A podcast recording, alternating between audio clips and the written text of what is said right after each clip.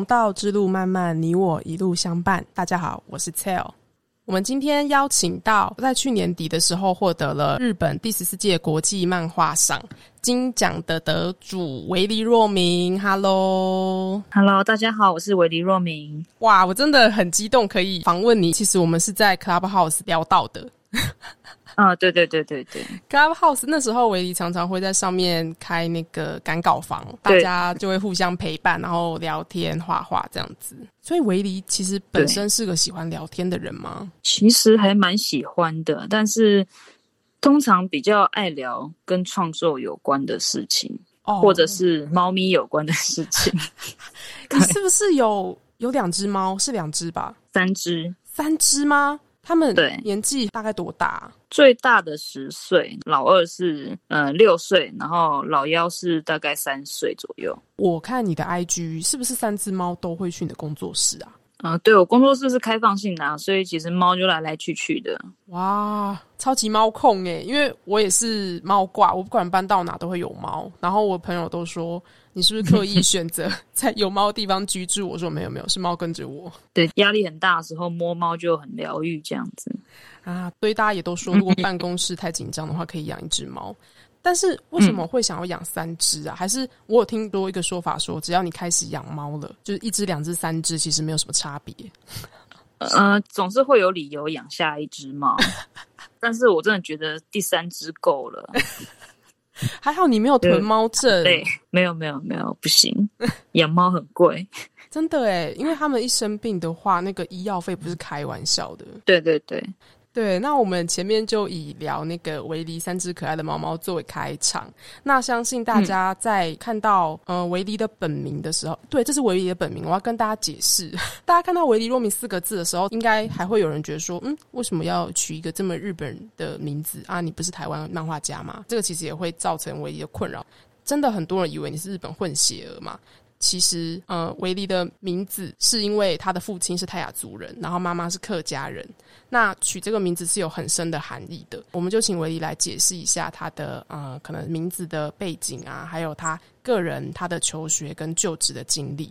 呃，维尼若明是我的本名，然后呃，维尼是我的名字，然后若明是爸爸的名字，就是我们泰雅族是把长辈放在后面，这样意思上其实就是若明家的维尼。呃，因为我爸其实以前就很喜欢那个中国诗词，嗯，对，然后“离”这个字是取是取自于白居易的“离离原上草，一岁一枯荣”那首诗，也太有诗意了吧，爸爸。对对对。然后，因为他希望我可以像野火烧不尽，春风吹又生这样子，就是一直欣欣向荣这样子。对对对对，所以我就很也很喜欢这个名字啊。哇，这样一说真的是很有画面的，其实非常美丽的名字。那维尼的泰雅族名是，你可以帮我们发一次那个发音吗？嗯，我泰雅族名叫林木伊，就是拼音的话是 R I M U I。然后，但是那个 R 的音比较像，要像日文的发音，是发 L 的音哦。对对对，所以是李木仪。那维尼会泰雅族语吗？还是会？不会耶，客家话 不会。客家话是会听不会讲，那泰雅族语就真的完全不行。但是我奶奶还会讲泰雅族语，就是有时候回去的时候会听到他们姐妹或者是她跟其他亲戚讲泰雅族话，这样那个部分就完全听不懂吗？嗯，那就完全听不懂。而且因为我奶奶也有经过日治时期嘛，有时候原住民话里面还会夹日文。对，我刚才就想问说，你的泰雅族名里面的那个要发日本的 L 的那个音，是因为日治时期的？应该应该不是，应该是因为那个，因为原住民没有文字，他们也是用拼音，是他们的拼音系统就就是这样发音啊。原来如此。对对。那维里有兄弟姐妹吗？有，我家有四个兄弟姐妹，包含我四个。哎，对，就增产报国的好妈妈。四个兄弟姐妹对你来说，你会喜欢这样的大家庭吗？还是说有没有带来一些困扰？我很喜欢啊，因为就是兄弟姐妹多，真的不无聊。就我们四个每次凑在一起就可以打一桌这样子，就是不管要玩什么游戏都可以。真的哎，都不用再去找朋友来了，自己玩就好。对，然后要吵架还可以分组。可以拉帮结党。对对对对，其实很不错。然后兄弟姐妹其实就已经很像朋友的那种感觉了。嗯，对，我有发现我们两个其实都是桃园人，嗯嗯，对，桃园好地方。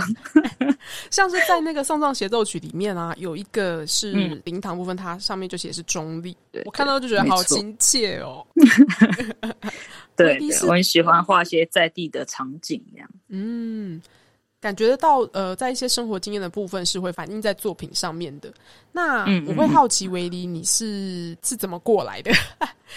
因为我得知你是二零一二年的时候开设了粉砖，然后之后获得一些机会。二零一四年在嗯嗯康明口上面连载了呃家和外事新跟《鬼要去哪里》两部作品，然后后来陆续也在二零一九年开始在远流有第一个出版品这样子。在开始决定走上漫画家之前呢、啊，哦、可以分享一下你的背景跟一路走过来的一些就是就职经验吗？嗯、我高中是念那个广告设计科，嗯对，那因为从小就喜欢画画，然后那时候就想说要升学的时候，就想选一个跟自己兴趣最相近的科系，然后可是那时候没有什么漫画科系这种东西，最相近的大概就是广告设计。嗯对，所以那时候就念广告设计，然后大学，嗯，就考上台湾科技大学，然后进商业设计组这样子。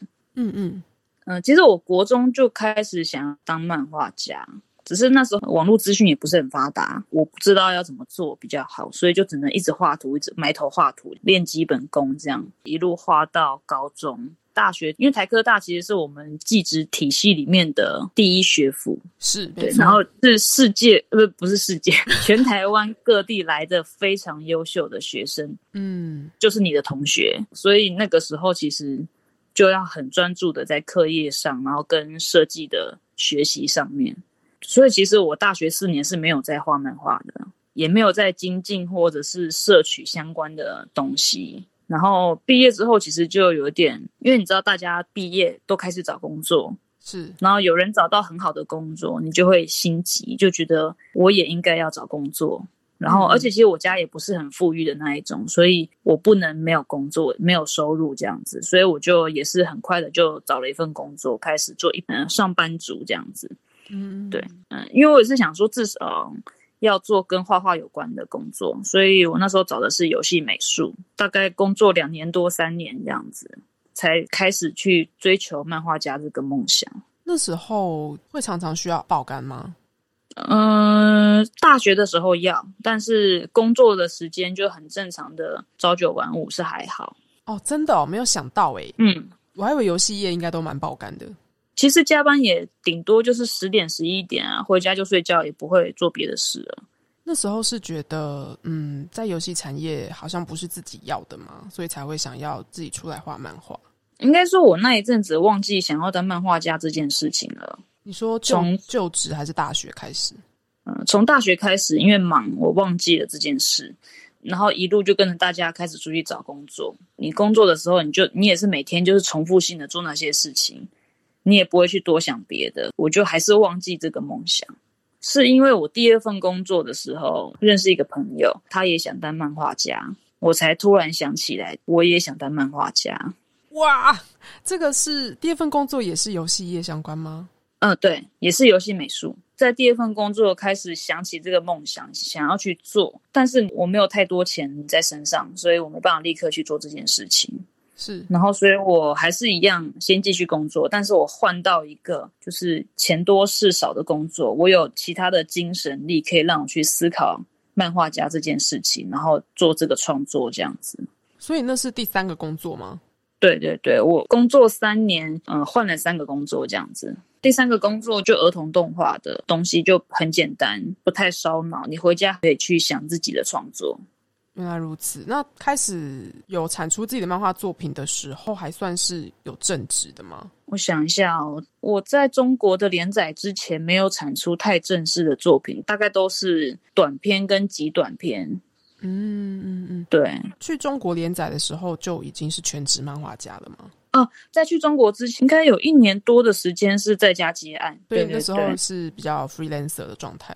对，但是时间点我有点忘记了。但是我记得去中国连载前，就是在家接案这样子。嗯嗯，因为在前面已经有一些游戏界的经验跟人脉，就可以在家接案子回来做，这样对时间也比较自由，可以自己分配工作跟创作的时间。哎、自由接案真的就跟漫画连载一样，你的自律性要非常高哎、对对对，自从那个时候开始，就三不五时会熬夜，因为你没有规律的上班。是自律这件事情其实真的是要练习的，没有办法一下子就很自律这样。开始当 freelancer 的时候，你有遇到什么最撞墙的状况吗？例如说，就是常常需要熬夜，然后身体变得很烂之类的。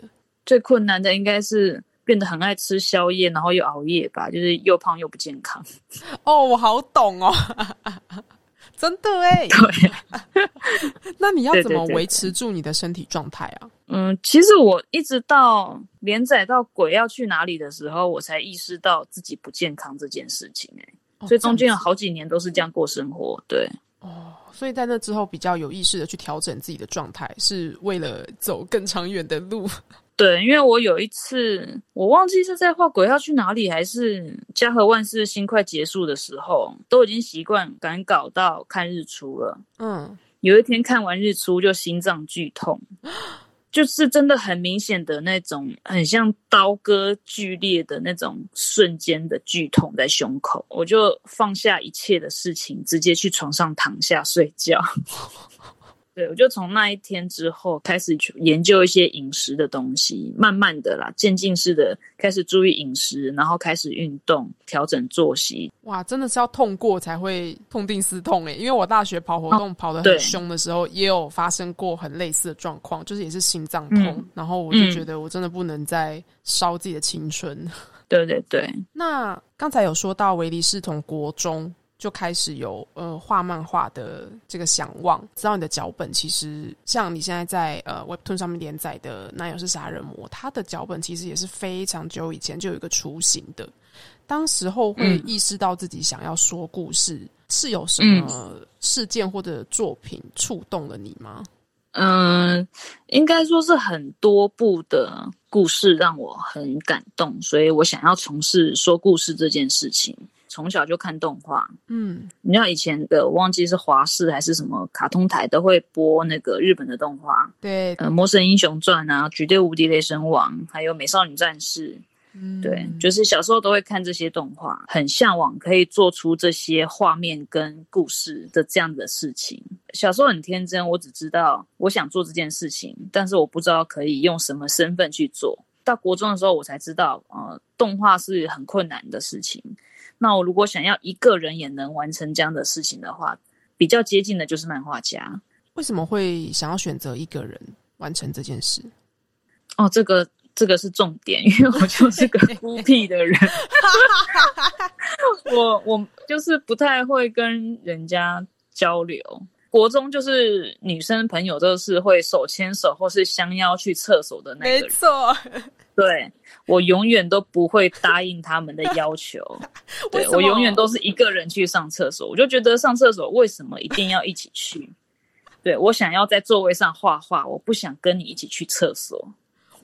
那我觉得你的自主的意识就独立性蛮强的，因为你在那时候就意识到了女生社群之间有一些奇形怪状的条规，你不想遵守，你想要自己一个人对创造自己的世界，我觉得非常厉害。其实从小真的就是除了画画之外的事情，我一概都没兴趣。这样，朋友约出去玩啊，干嘛的，我都不会跟。这样，真假？你是说对对对，离开学校这个地方以后，朋友约你出去也也也不会赴约吗？对对对，就是在国高中时期就这样子。哦，然后久了之后，你知道就没朋友。不会啦，你也常常在 Clubhouse 上面约桃园人去喝酒啊？哎，你有赴约吗？有约成吗？你说都桃园人，但其实大家要能瞧出一个空档一起喝酒还不容易耶。真的也对啊是。你会觉得你在网络上有理人格吗？我是觉得你在 Clubhouse 上面相当健谈耶。嗯，应该说谈有兴趣的东西一定会健谈，但是每个人有兴趣的事情不一样啊。然后通常会碰在一起的都是创作者，是，创作者之间就会比较有话聊。嗯，明白明白。如果说是聊可能呃非创作类的东西，可能就会觉得啊接不下去这样子。对，所以我才会常常自己开赶稿房，因为突然赶稿房会进来的就就是作家，会聊比较类似的东西，这样。开赶稿房这件事啊，其实常常都开得很久。呃，画漫画真的是一件非常辛苦的事。我听说你们常常从呃睁开眼睛画到闭起眼睛，中间可能是要画，很容易就十几个小时。像你稍早也说，你是之前在连载《鬼要去哪里》的时候，常常画到看日出嘛。那你选择走呃漫画创作这条路，你们家里人的态度是什么样子？是否有什么冲突或是不理解的地方？然后你是怎么应对的？其实我小时候爸妈就很忙，他们也没有在管小孩的，所以他们也不会管我们未来想做什么。你只要不做坏事，你可以养得起自己，不会有任何麻烦，就没问题。是很开明的一教育作风，应该说开明还是 放牛吃草？放牛吃草，觉得比较像是放牛吃草。对，那这样子放牛吃草的教育方式，有对你的成长造成什么影响吗？影响哦，我觉得一个人有没有专注的事情很重要。是我很早可以几乎说是从从小从国中就有自己想要专注的事情，嗯，所以一路上不管发生任何事情，我就是专注在画画这件事情上。所以我父母什么样的做法，其实大概不太会影响我，因为他们又是采放牛吃草的制度，嗯。对，那没有任何的约束之下，其实我就是一直专注在我的创作上面。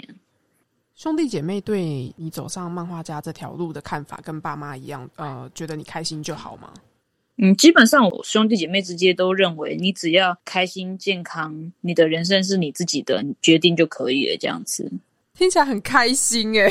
兄弟姐妹之间其实是会互相支持，即使没有实际上的支持，但其实我们。心理上都会非常的鼓励大家做自己快乐的事情。是是是，那说到做自己快乐的事情啊，可是对于维尼创作的内容，可能大家都会觉得是沉重的事情。就是在嗯，鬼要去哪里？跟送葬协奏曲，其实都是跟生死有关。可能大家普遍都会觉得是呃丧葬记忆，都是比较牵动人的负面情绪，或者说比较复杂的感情的部分。那不知道是否是为了商业表现手法还是什么？可是，嗯，维迪的作品其实在一些沉重的地方也会有很巧妙的转折，会点缀一些缓和气氛的笑点。我觉得节奏是拿捏的非常好的。那我会好奇，为什么会想要有这样子的手法？我是一个不喜欢看悲剧的人，可以有一些比较悲情的、悲伤的部分，但是我不喜欢悲伤到底。哎，就是。对，然后所以我也不看那种会痛哭流涕的电影。如果我知道这部电影本身就是悲剧，我就不会去看它。就算它的剧评就是影评再好，我都不会去看它。会喜欢看非常欢乐取向的剧吗？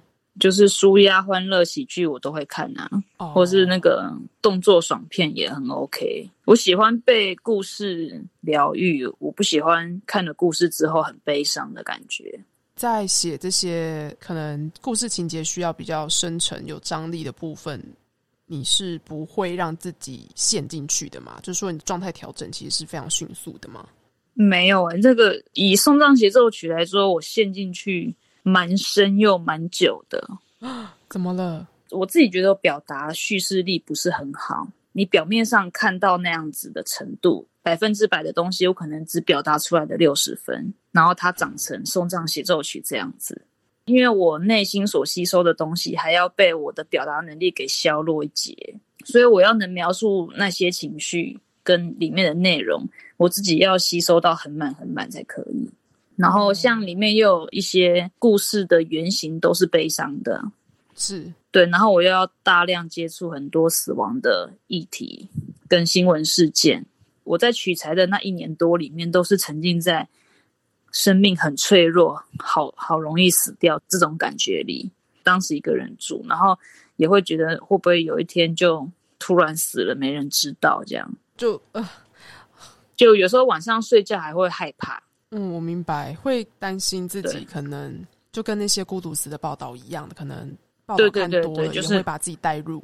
对，就是这种感觉，所以其实那一阵子那个心理上，我觉得是还蛮黑暗的。你一直吸收，但是你最后要把它讲成故事，你就要去梳理它。所以那时候情绪其实也是跟着剧情、人物角色慢慢这样子去走出来。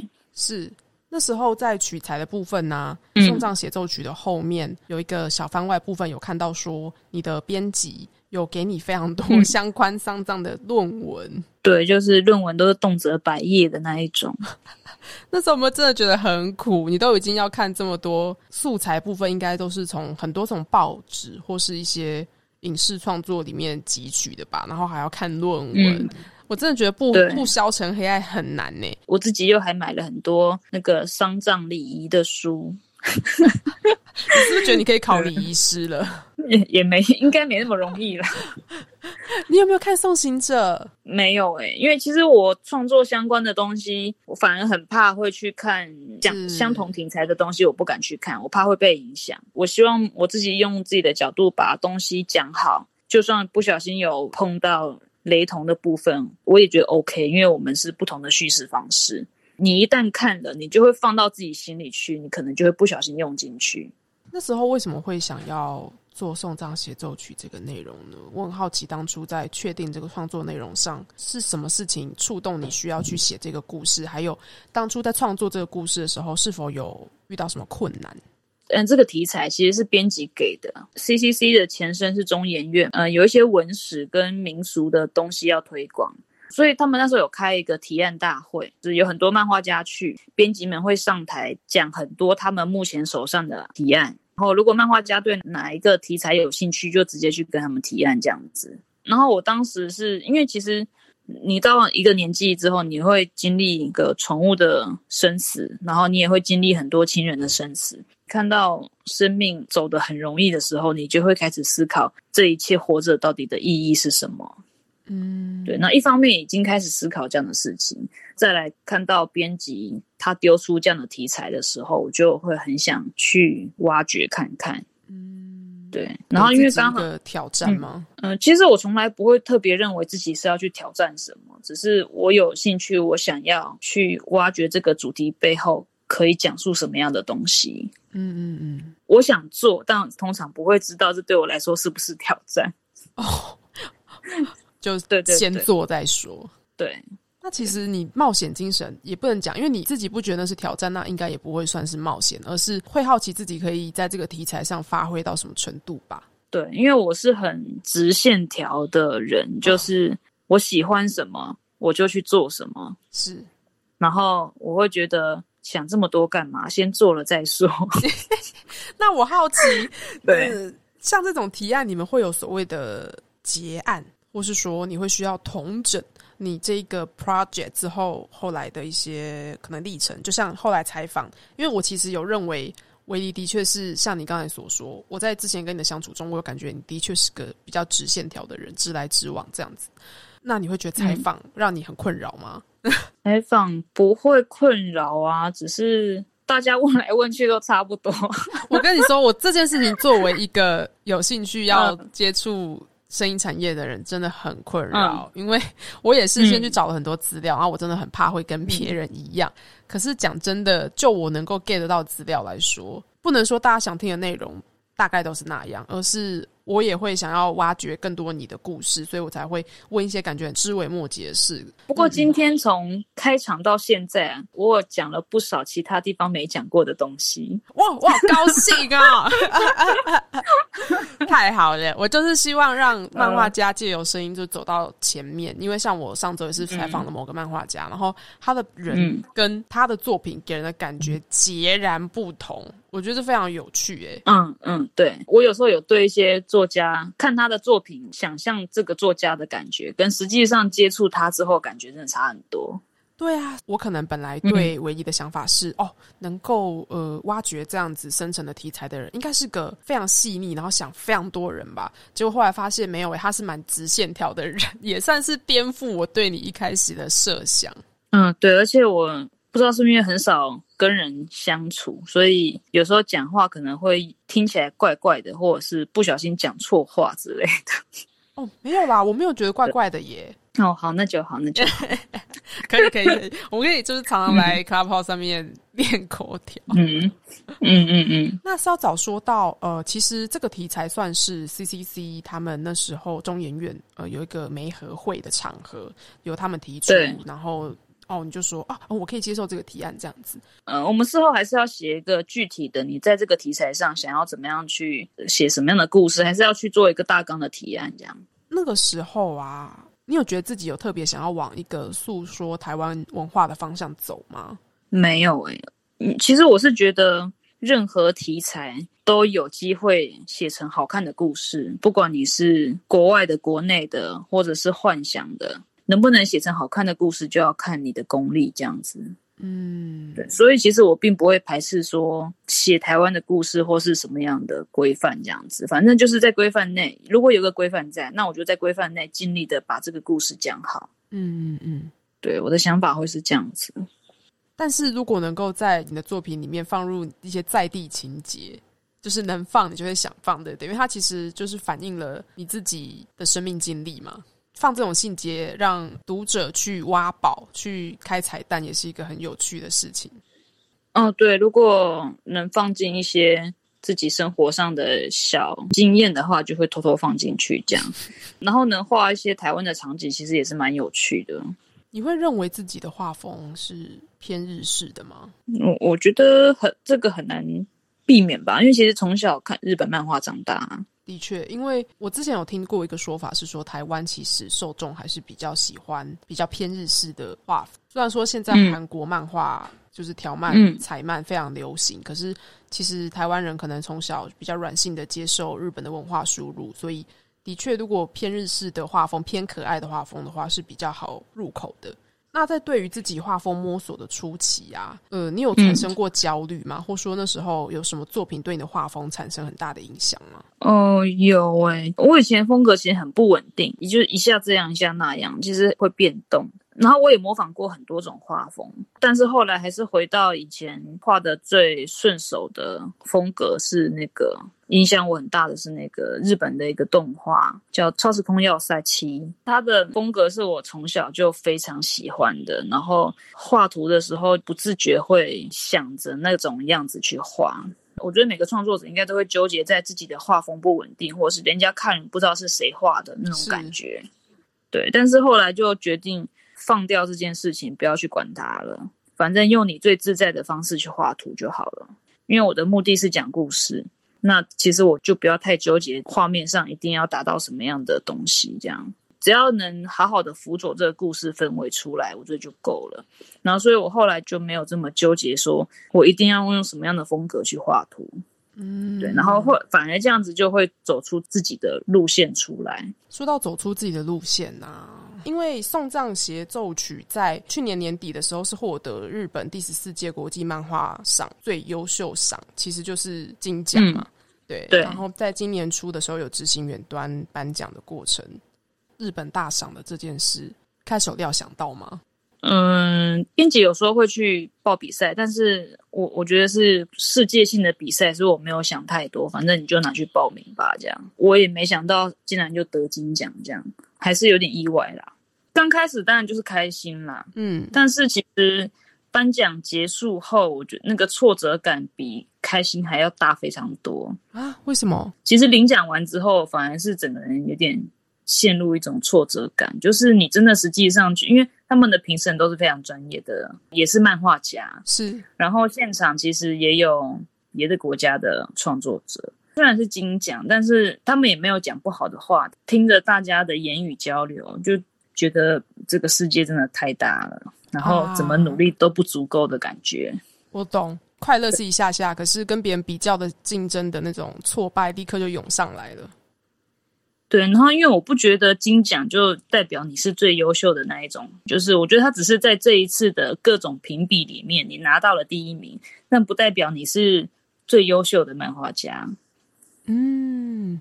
对对对，也或者是因为这个题材取胜，就是其实我我是很清楚自己不足的点在什么地方。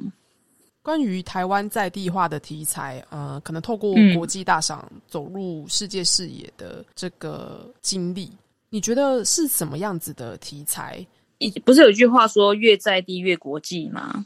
对，其实我觉得这一次送葬协奏曲有点类似像这样子的状况。我觉得或许是赢在题材的选择上吧，因为评审其实有讲到一个蛮有趣的点，是他们觉得丧礼可以呈现不同国家价值观跟文化的样貌。当这个作品画成漫画，很直接的呈现我们的一个丧礼文化的时候，他们觉得这样看起来是很冲击的。就是有立即的被一个文化冲击到，让他们觉得非常有趣，这样子。嗯，送葬协奏曲的背景取材，除了编辑那个时候给你的许多资料之外啊，在台湾的一些在地作品，例如说《父后七日》，或是你有参考过非漫画的那种文本吗？我参考的文本大概就是那个吧，丧礼小百科那种。哦。其实资料很多，文献啊，各种规则的文字上的东西非常多，很需要的就是一个画面。丧礼小百科，它上面就有不同的丧礼的阶段会呈现什么样的照片，上面通通都有。上网的话，就是会看一些遗体呀，就是一些很不舒服的照片，我都要去看。天哪，说到这个。因为我也有资料搜集上需要去看一些呃，你刚才说的照片部分。我知道你在采集资料时候，你也有实地探访礼仪社。那像这样子比较阴森的呃相关的取材，有为你带来负担吗？或是有什么你觉得印象深刻的部分可以分享？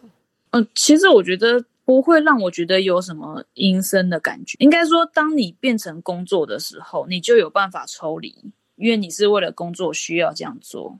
我刚刚不是有说有很多资料，其实文献上都看得到，嗯，但是有一个东西是从业人员的心态，我必须去实际的跟从业人员聊过，我才知道他的心态是什么。是，所以我那时候就有去那个访问礼仪社的一个资历比较浅的新人这样子，嗯，然后他的状况就是工作第一天就直接去处理遗体了，那这个对我来说会比较冲击，因为我一直以为所有的工作都有蜜月期。哦，直接我就想说，那现在要碰遗体这么惊悚的事情，应该更会有蜜月期吧？没有，他们就是第一天就直接带去上工，你就是必须成为及时战力这样子，因为他们的行业其实非常忙。嗯嗯嗯，没有办法慢慢拉拔你啊，直接把你丢进去，你直接现场学最快。对，这个真的是我在整个创作里面最冲击的事情了。对，然后像我刚刚说的，当他成为工作的时候，你就有办法抽离。所以那个新人，就是那个从业人员，他的说法其实也是一样。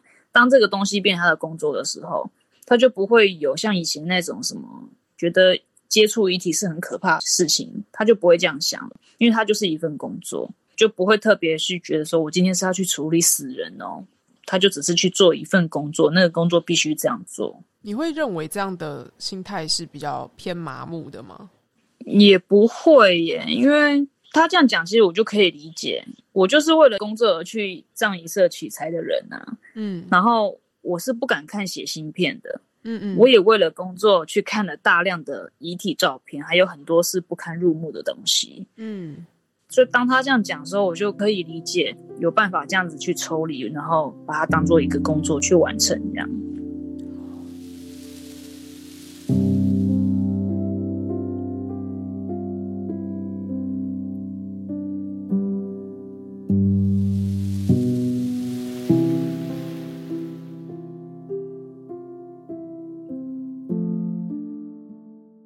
在送葬协奏曲第四回有讲到葬礼的意义吗？我觉得那边很动人，就像维迪说的，会想要在这个题材上有所发挥，是因为经历了一些生死离别。那每个人其实活到一个年岁，一定都会有类似的经验。然后女主角林出生，她那时候就有对呃第四回里面只顾个人利益，完全不在乎死者的家属，她觉得很心寒嘛。她就说：“这样的葬礼到底有什么意义？”何况我不相信有灵魂，然后他的同事就回复说：“礼仪社老板张养清的说法，有没有灵魂不重要，丧礼本来就是生者对死者回忆与道别的一个过程。”嗯，这个对话他是用不同的角度说出很多人的心声嘛，因为阿公过世的时候，我们会需要有那种非常传统的，例如说跳火堆，然嗯后嗯我们需要在灵堂待上好几天，根本完全没办法睡，然后也要一直折纸莲花之类的。我那时候年纪很小，我大概国小嗯国中，我就在想说，阿公有希望我们做这件事吗？我就在想、这件事情到底是服务到谁？嗯这个众所谓可能大家会认为是必经的过程，或是一种比较仪式感的说法。我会好奇，维尼，你是站在出生那里，还是呃老板养亲那里？应该说以前是出生，然后现在是养亲。其实以前真的会觉得你就不知道有没有死后的世界，然后这些东西弄起来又又吵又烦，甚至有时候会觉得有一些那个很像来敛财的。哦，是，对对，小时候会有这种感觉，因为我记得有一场是那个外公的丧礼，就是有类似表演啊，然后礼仪社，因为是比较那种地方是很传统小的那一种，然后就有那种很像长得像流氓的人，大家表演完之后就开始就嘻嘻哈哈的要大家丢钱啊，说丢钱越多那个就越好就对了。然后那时候我就觉得根本就来练财的吧，可是因为他的表演就很好笑，然后我就看舅舅阿姨们。被那个表演逗得笑哈哈的这样子，心甘情愿的一直往那脸盆里丢很多钱。对，那小时候会觉得那画面很奇怪，现在再回去回想，会觉得就是这些东西慢慢的去把你的悲伤给洗掉，不管他们的动机是什么，但是在这整个过程，他就一步一步的去帮你舒缓那个很悲伤的情绪。你是在例如写作或者说生命经验的过程中，你慢慢有所转换，觉得说如果有奈何桥的话，如果有灵魂的话，他们通过了奈何桥到了另外一个世界，那其实人也在走自己在生界的生者的一个桥。那这整个过程，嗯。例如说跳火堆，或者说你刚才说的呃投钱，然后大家笑呵呵这件事情，其实那个嗯。所谓的情绪是很极端的，你你不知道到底要笑着哭还是哭着笑，但是我们都是在走一个过程，我们相信我们在走那个桥，走到我们能够平静释然的那一端的时候，我们所送的那个人他也就过去了，这样子。嗯，就真的就是一个情绪的舒缓，而且这个过程其实会是潜移默化，就其实你不会发现你正在抒发你的情绪，但是就是事情都过去了之后，你就会发现好像比较可以面对了这样子。这个转换的过程其实也说不清，因为它就是当你发现的时候，你已经是养亲派了，这样子吗？嗯，对，其实比较明显还是在这部作品之后吧。哦，其实真的就是跟着这个作品一起去梳理的。啊，这个从取材到写作有一至少一年半的时间，所以其实我有很长的时间都一直在思考这些事情。我要我必须要说出那些角色说出的话，在漫画里它是不同角色讲的话，但是实际上创作起来这些话都是我一个人要去说出来的。嗯，所以我必须说出这些相对应角色他的立场，我就要一直去思考这些事情，然后所以就会跟着这个故事。就是慢慢的去抒发跟成长吧。我真的觉得这种，嗯，不管说是与自己和解的过程也好，或者说，呃，透过不同的立场，你去演绎他们的思路，或是他们的呈现的氛围，然后发现了更深层自己的脉络也好，在说故事的时候，你其实本来只是一个冲动跟渴望，可是当你说出来之后，你会发现，哇，好像自己也到了一个未曾想过可以到达的地方。这可能就是创作，呃，最吸引人的地方吧。对，嗯，然后你去看着别人读完你的故事，有各种想法、各种情绪，我觉得都很有趣。嗯，你对人死后的世界有任何的想象吗？嗯，我是相信有灵魂的人啊，但是我不知道那些丧礼会不会实际影响到灵魂的那个世界。对，是因为也没有人会来托梦过，不知道。可是如果可以跟灵魂接触，你会想要吗？这种话还是不要乱说好了。对，你会怕是不是？就万一万一说好的话，突然跟你来接触，我也是有点受不了。然后维尼创作鬼要去哪里的时候，你都没有发生一些。你知道你在呃深掘这个题材的时候，我是觉得人的气场是会改变的。你应该会吸引到你正在找的东西。然后你有没有觉得那时候你周遭有发生什么改变，或是你注意到一些奇怪的事情？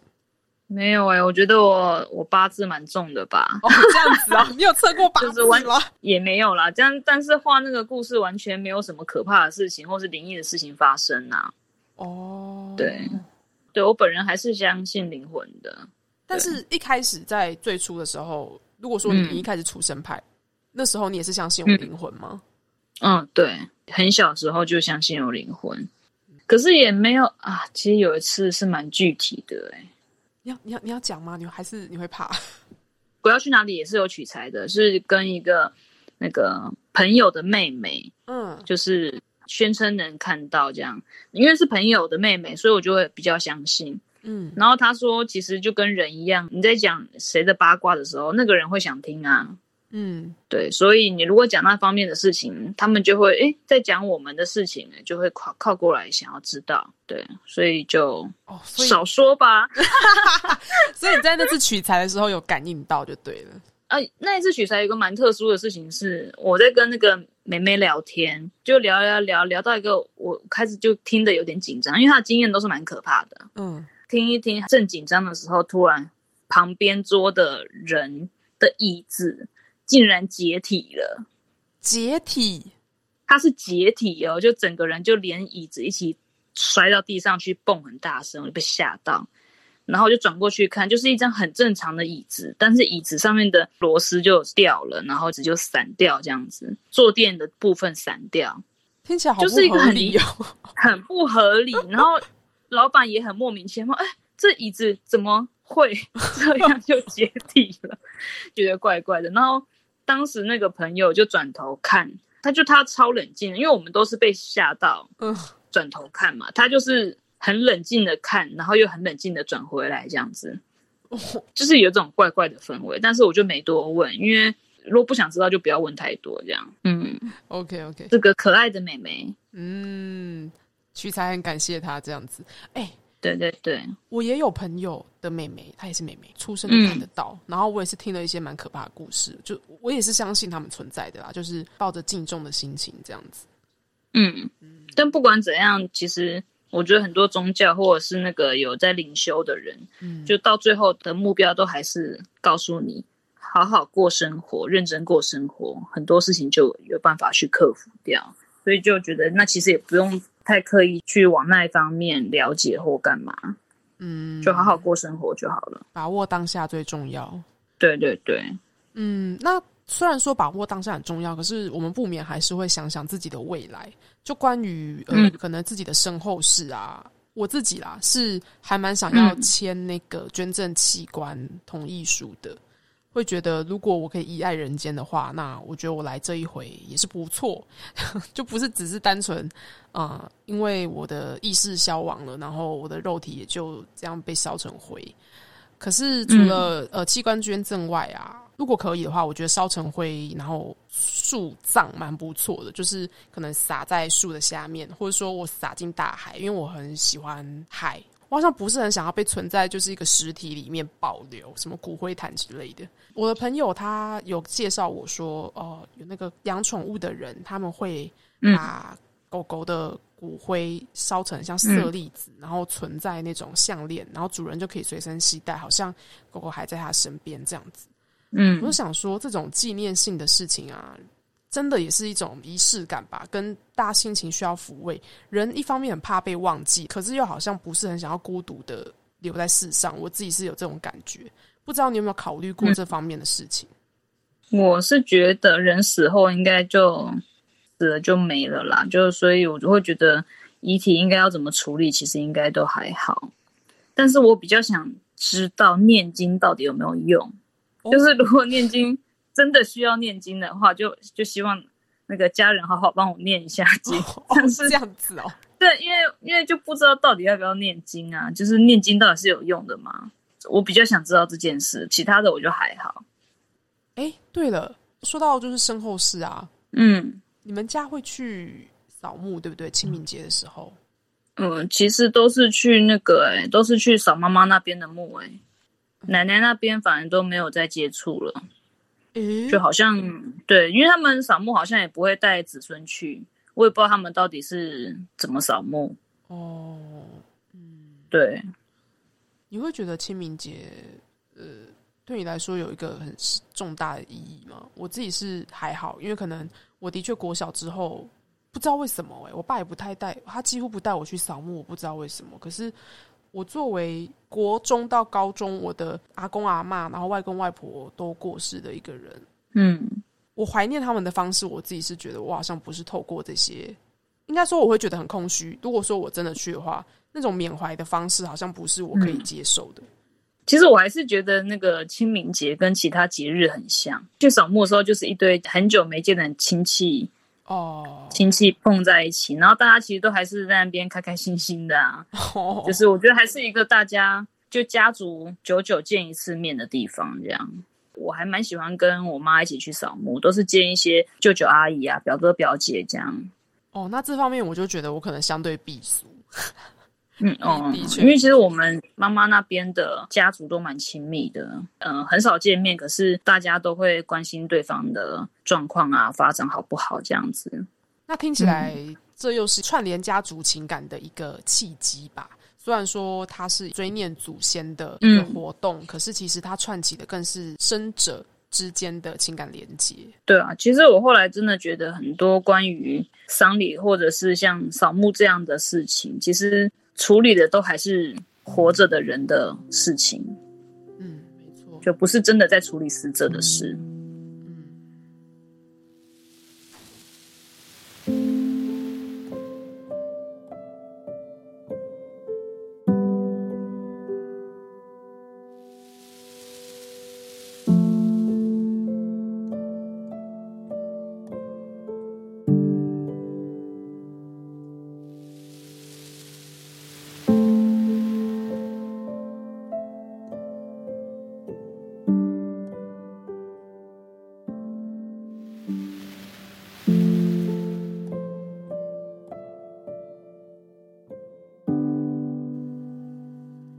创作时间真的是很漫长，就包括你的脚本酝酿，通常是用年来计算嘛？那你通常是从哪里来找灵感，或是说你平常要嗯透过什么方式来保持你创作的能量？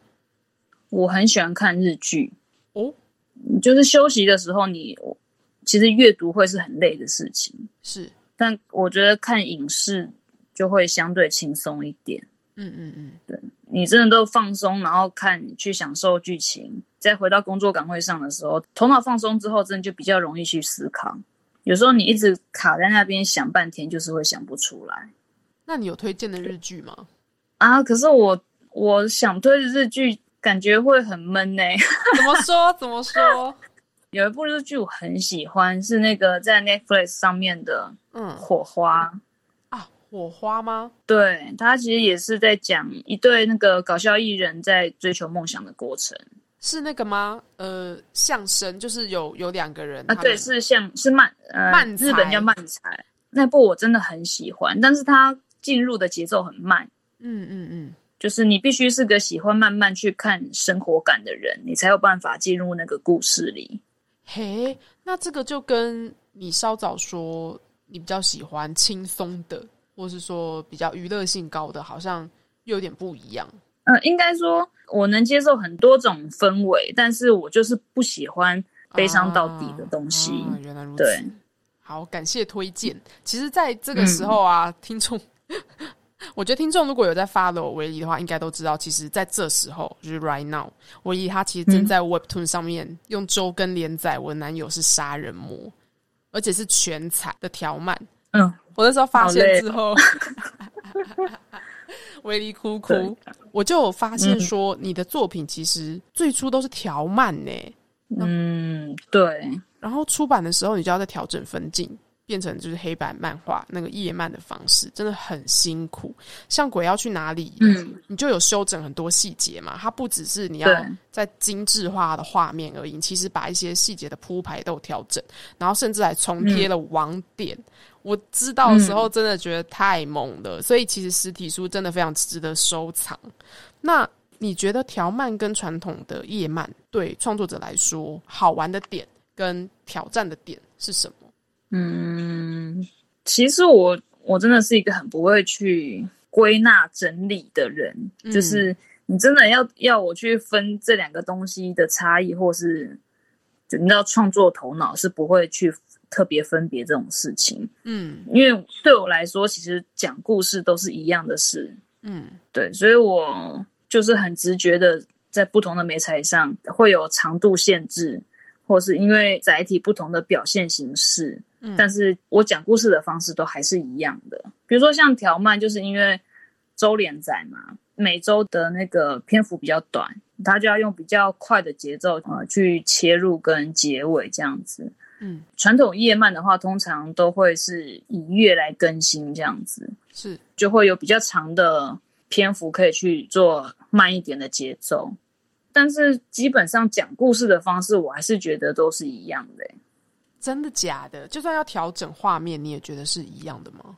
就是你在重新分格的时候，那个画面要调整啊，可能有一些画面要补格，就是要补画啊什么的。可是对我来说，那也不会是什么很大的困难，就是花时间去做。哦，所以就还是不管怎对样做下去就对了，就是那种想法。哎呦，对我真我真的很难去做一些那种归纳分析呀、然后去研究它的意义是什么啊，是是这种东是西我真的超超没办法的。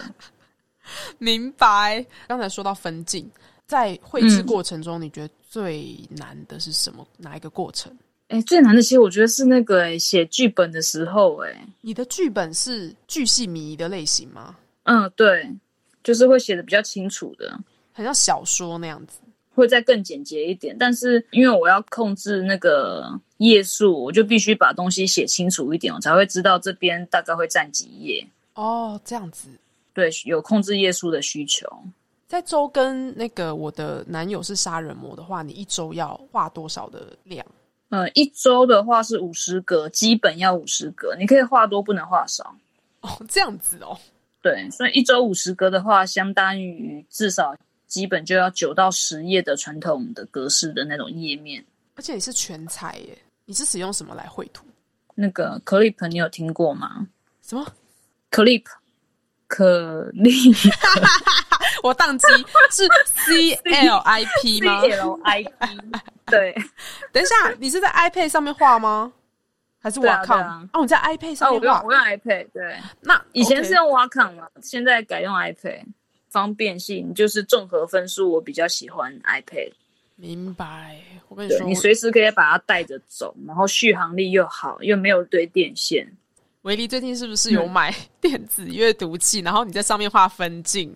哦，对对对对对，啊，那个终究是阅读器，但是画分镜真的还是 OK 的啦，但是没办法上字，所以你分镜要绘出之后到 iPad 上面再去上字这样子。嗯，我觉得它那个好的地方是因为它不是有在视觉上做一些调整嘛，嗯，我觉得它的专注性比较强。哦，我如果用 iPad 画分镜的时候，我就会眼睛可能就会因为不舒服，容易看来看去的吧，就不自觉的、哦比较容易东飘西飘，就会效率比较差。然后用那个阅读器划分镜，虽然其实功能上面的速度不会比较快，但是因为你很专注，所以你可以在比较短的时间内完成工作。我觉得眼睛的舒适度真的非常重要，因为我在去年底入手了一台就是某家电厂牌的桌灯，然后它是标榜护眼功能，而且它甚至有八种呃情境使用的那个按钮可以选。例如说我在用笔电，它会有一个电脑的按键，你按了之后它就会切换它光亮程度，然后我还可以选我在阅读。总之我用了那个之后呢。我觉得我眼睛变得超舒服的，可是它有一个副作用是害我增加坐在书桌前的时间，因为眼睛舒服，你就会忘记时间，诶，那这样拿来工作好像不错哦。是这样吗？工作狂样，因为啊、我真的是工作狂，不工作我会焦虑。工作时间都很长了，那不如换个舒服的灯，好像不错。哎、你现在有有在用桌灯吧？就是那个台灯，我没有哎、很厉害耶、我觉得桌灯，嗯，我不知道。我觉得桌灯真的好重要哦。我是在那个电子阅读器社团看到的，很多人会说，为什么我都已经不用 iPad，我用电子阅读器了，眼睛却还是觉得很痛。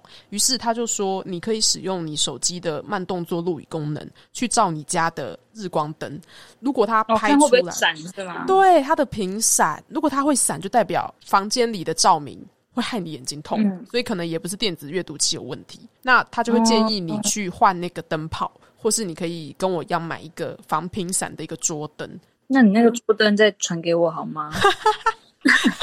没有问题。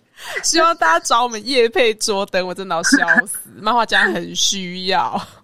嗯 好，我跟你说，嗯我那时候会想要找维尼来上我这个 BL 频道，其实我也不会标榜自己是 BL 啦，我应该是标榜自己在关注 BL 同时也关注台漫。可是我那时候发现一个巧合，就让我很雀跃，就是我发现维尼原来也喜欢樱桃魔法。哦，有在看 Bill 的应该都知 道那部吧？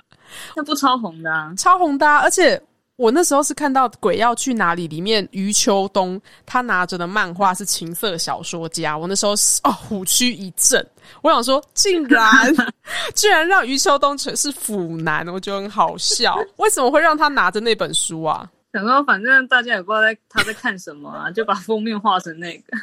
你觉得大家不会看到是不是？我我想说，如果有喜欢这个作品的人看到，应该会开心吧？就超开心、啊立刻就发现维迪也是同道中人，好不好？因为我没有画毕业楼的作品，所以很多人不知道我有在看。但你之前在 IG 上，我会看到你有在看《樱桃魔法》，是因为你的 IG 显动拍你的猫猫的时候，它的背景嗯，就是黑泽优一跟安达信的写真集，对你是双单哦，就是你两个人都喜欢。真的耶很难分呢。但其实我还是更喜欢安达啦。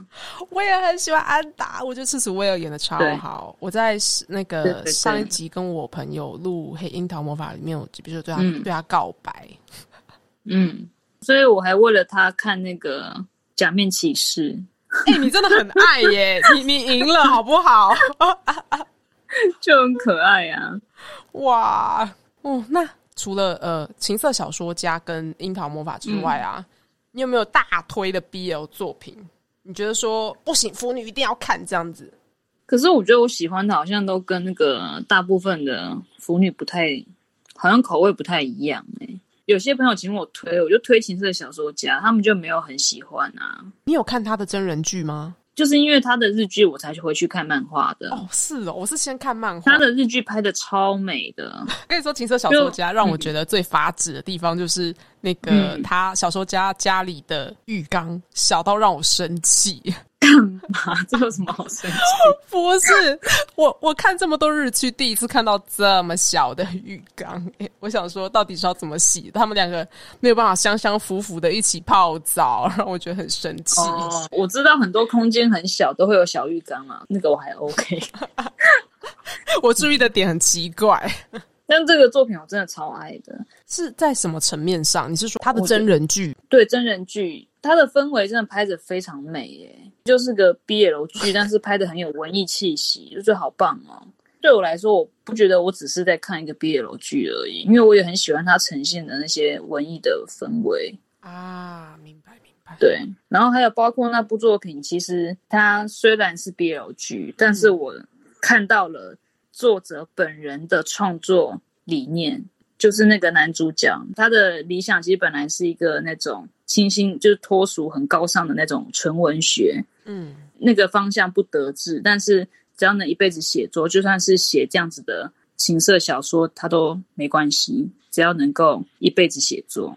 我觉得这个创作欲望，我相信这个就是那个作家本人的想法。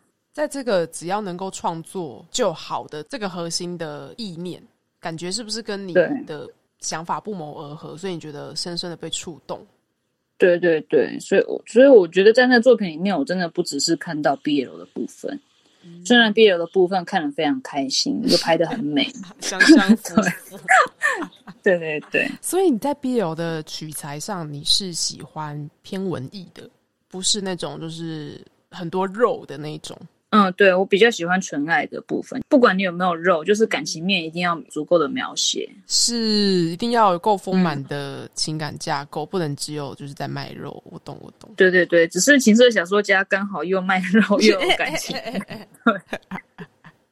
哦，那你会不会想要出 BL 本啊？像你在那个《鬼要去哪里》里面，也有让秋冬跟 他的同学接吻。哦，对，其实呃我的我的想画的故事里面是有，但是只是还没有排在最最前面的几个创作这样。我还是会先把最想画的东西画完，再去画那个。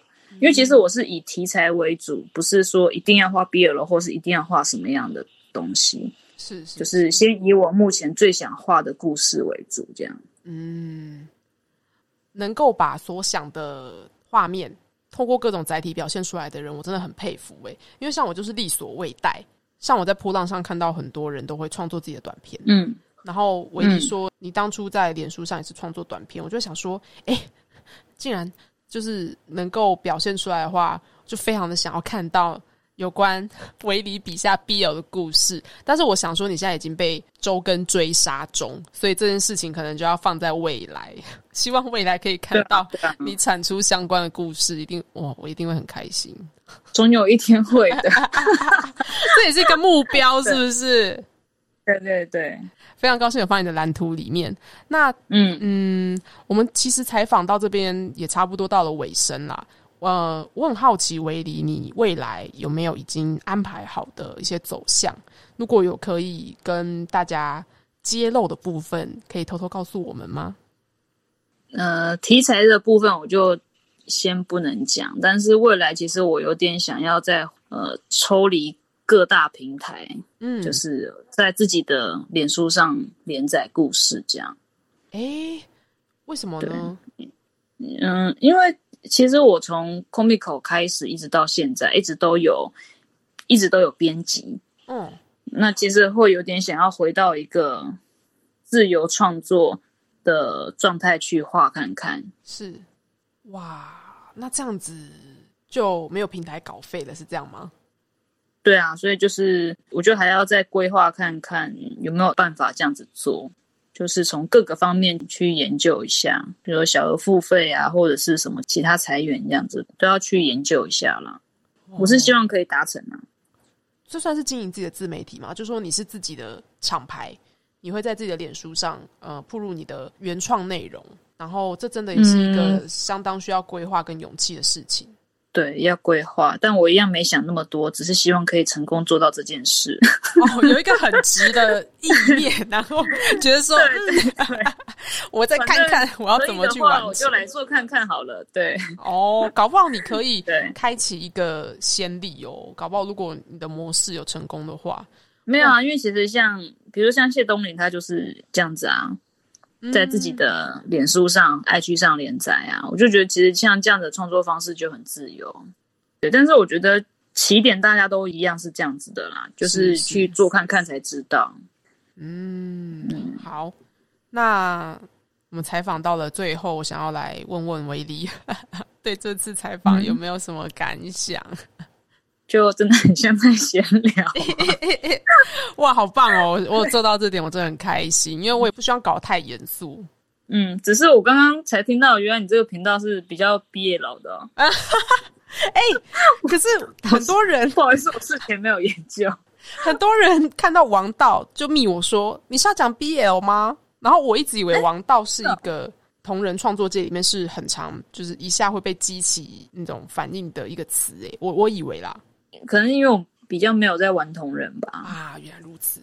我自己啦，因为我就是一个超级腐女。我虽然希望我可以大部分讲 BL，可是我其实也很很想关注台漫，所以我就觉得就两个就交杂的讲吧，也没有关系啊。嗯嗯，都是一样的推广漫画，对啊。那嗯嗯，等一下，你刚才才知道我在讲。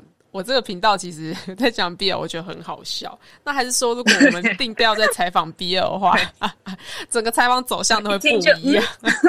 对对对对对。好，那非常感谢维迪若明来陪我们有一个空中访谈。哎，其实这个是远端录音，不知道大家听不听得出来。如果听不出来的话，我就大成功，好不好？那维迪若明现在在 Webtoon 上面有连载。呃，男友是杀人魔，是全彩的条漫，希望大家可以上去多多收藏，多多点赞，然后以实际的行动来支持我们的台湾漫画家，好不好？那今天就到这边喽，谢谢大家。王道之路漫漫，你我一路相伴。我是 Tell，我是维利若明，今天就这样喽，拜拜，拜拜。